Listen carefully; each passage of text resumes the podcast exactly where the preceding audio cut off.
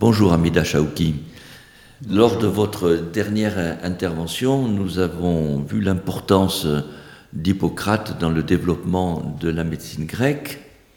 Les Romains sont les héritiers, c'est le moins qu'on puisse dire, de la civilisation grecque. Est-ce qu'ils ont fait évoluer les choses? Est-ce qu'ils les ont fait changer? Alors dans un premier temps, euh, la médecine à Rome était en quelque sorte portion congrue. Euh, elle était plus ou moins euh, considérée comme de façon péjorative.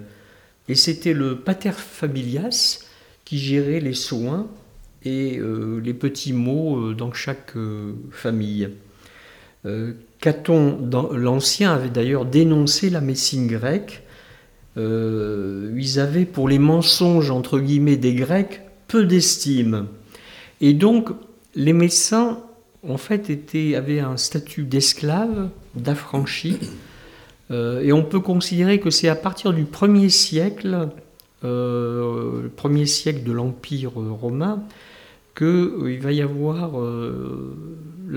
l'intégration de, la médecine grecque au sein de la médecine romaine. Donc c'est une différence quand même fondamentale, que l'évolution de ces deux sociétés, qui étaient très, très interdépendante finalement, sur la médecine et une position complètement différente. Est-ce que c'est chez les Romains cette, cette culte, ce culte de la force, de la, virilité qui, qui, voulait éliminer un peu les faibles Ça joue un peu?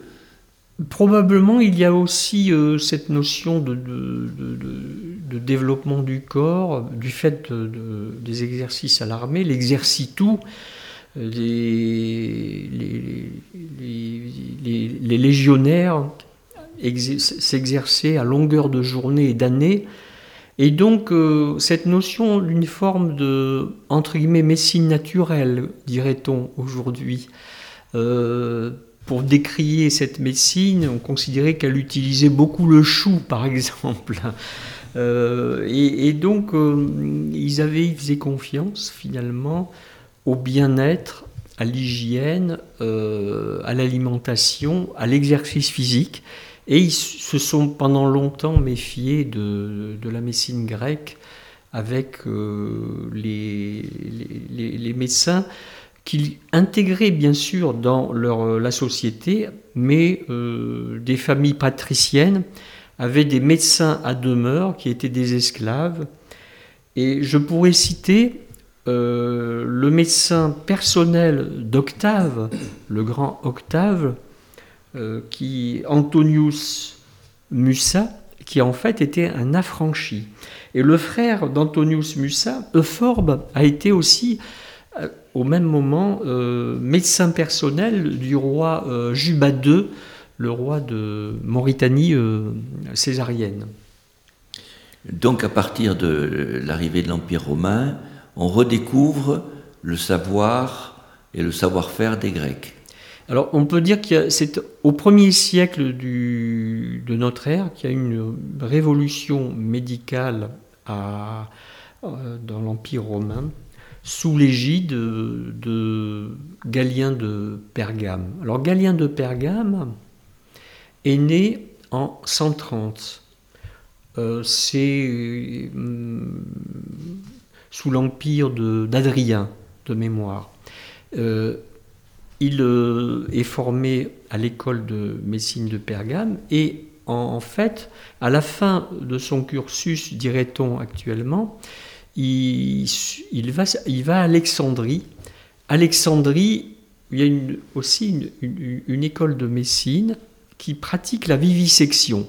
Et donc là, euh, il apprend. Voilà, il pratique beaucoup de vivisection, de dissection animale et euh, bien sûr devient l'anatomiste, le grand anatomiste de l'Antiquité. Et il écrit effectivement énormément euh, d'ouvrages d'anatomie.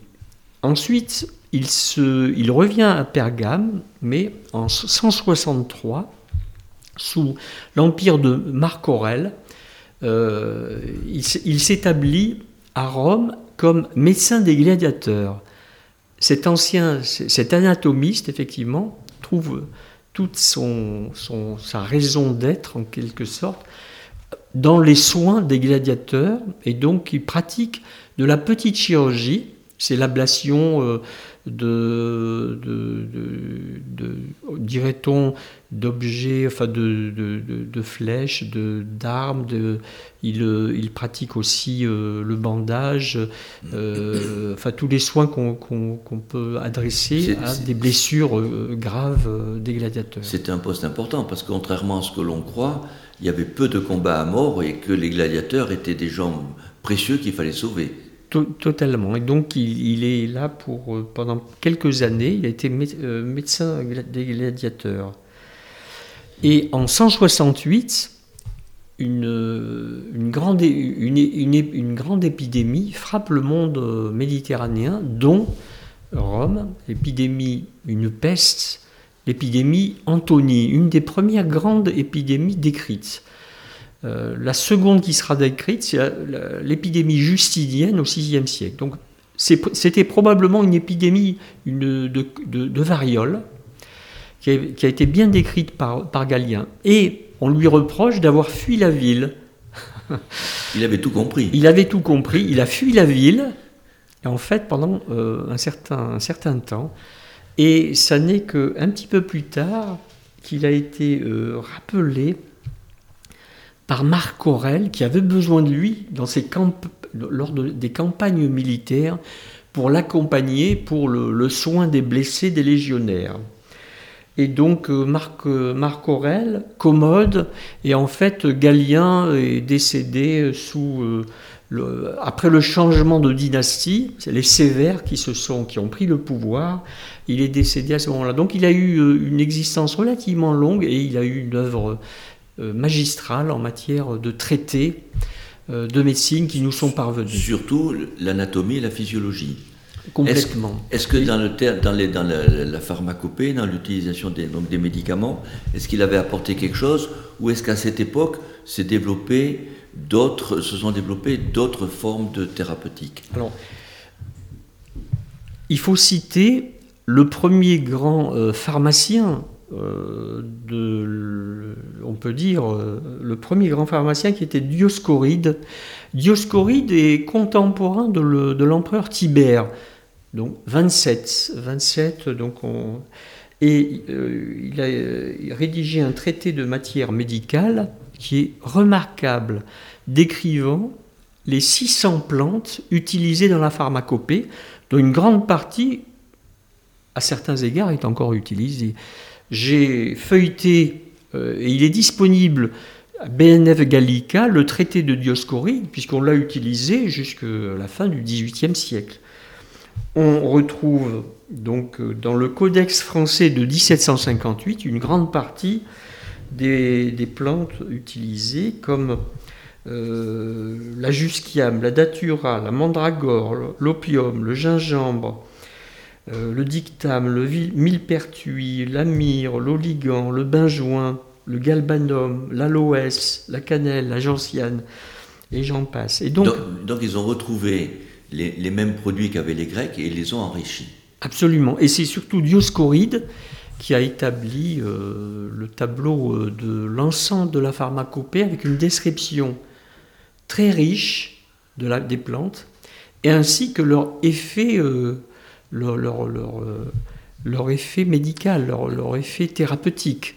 C'est ça qui est important, c'est qu'il a, à travers probablement l'empirisme, donc la richesse euh, historique antérieure, il a colligé la mémoire historique et il a, il a rédigé ce traité qui a été euh, utilisé jusqu'à la fin du, XVIIIe. Mais est-ce que les Romains avaient gardé l'explication de la médecine des humeurs qu'avaient les Grecs? Ah, totalement. Et au contraire, elle a été complètement théorisée par Galien, et ça donnait l'objet de traités nombreux.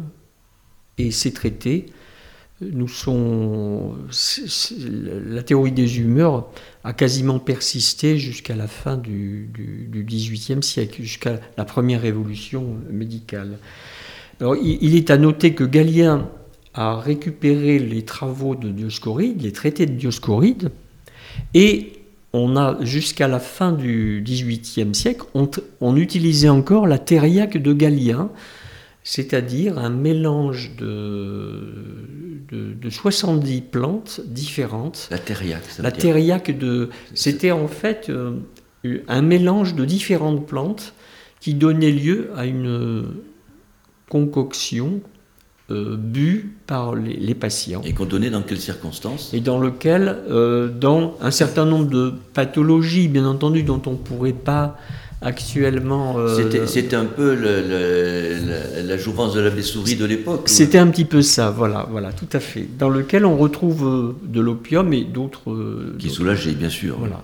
Comme je vous fais une petite confidence pour des petites douleurs dites arthrosiques, comme on dit, euh, la, prêle des champs euh, semble être efficace.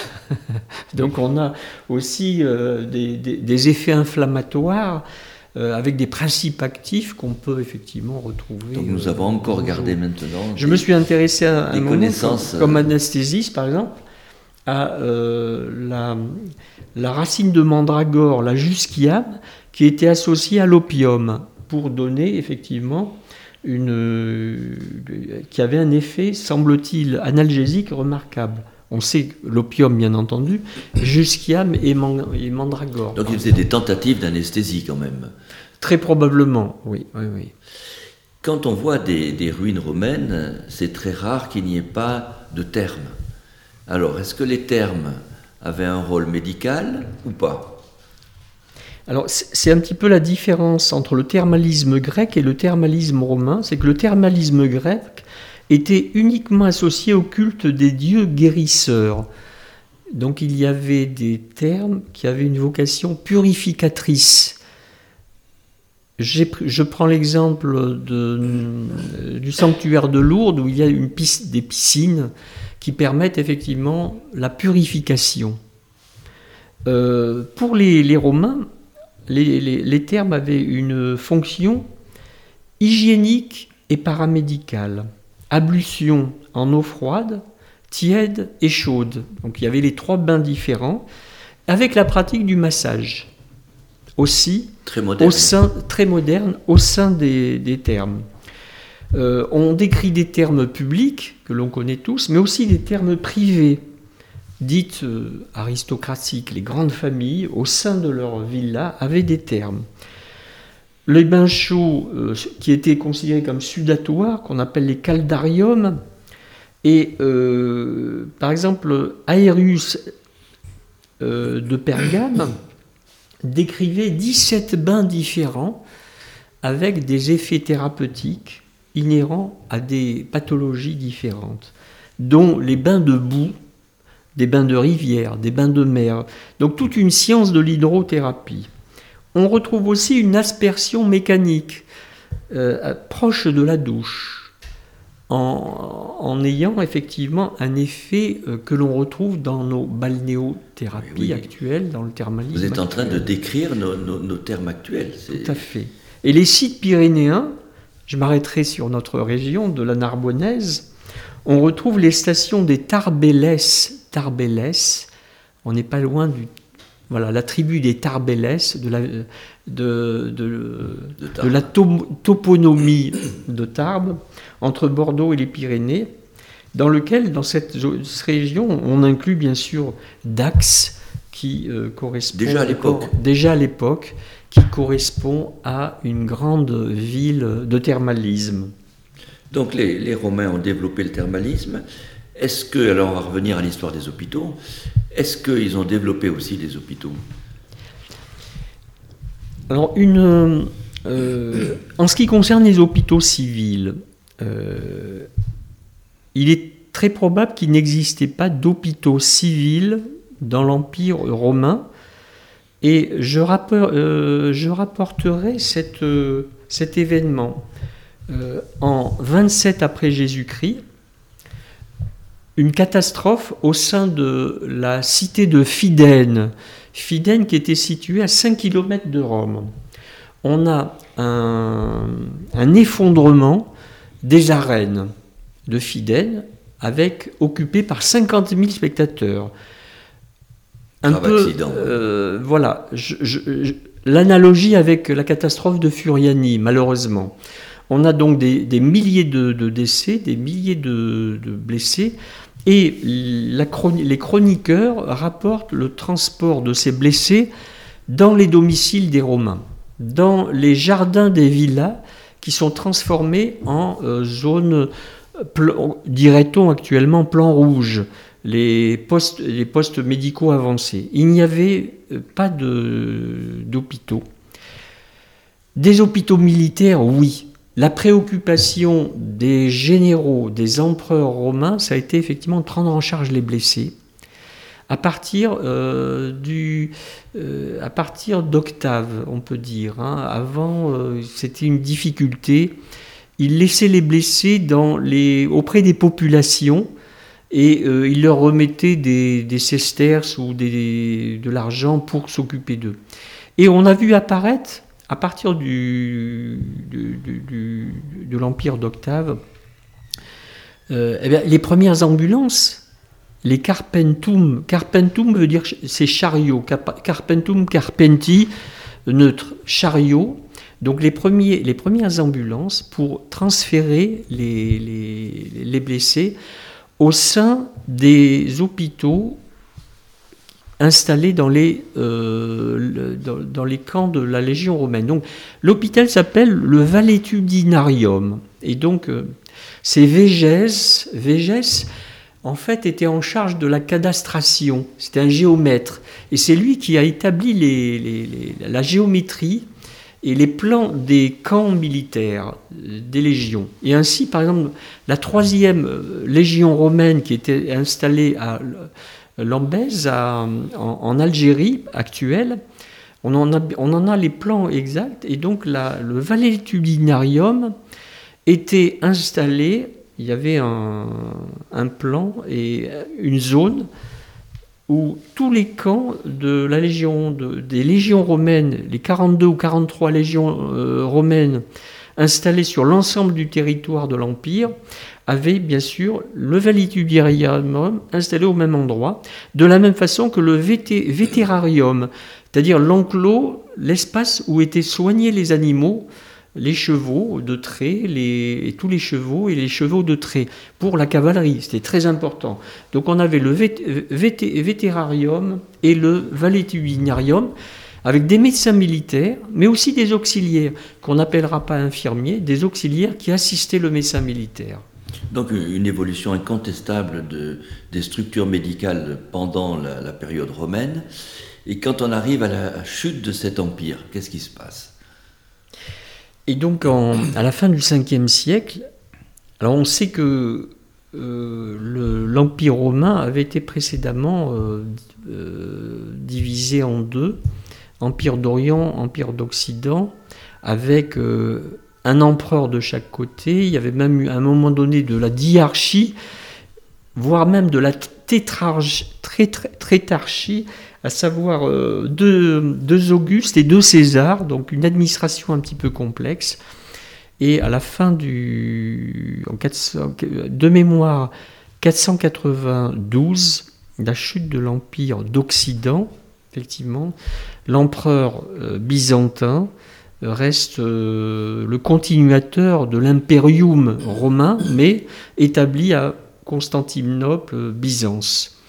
Et donc il va y avoir une déprise au niveau occidental de la médecine rationnelle, euh, au fur et à mesure euh, de l'effacement finalement de la civilisation grecque et romaine, et un transfert de cette médecine vers euh, l'Empire byzantin. Et l'Empire byzantin qui va s'étaler jusqu'aux confins de la Perse, euh, Proche-Orient, l'Égypte bien entendu, va se développer.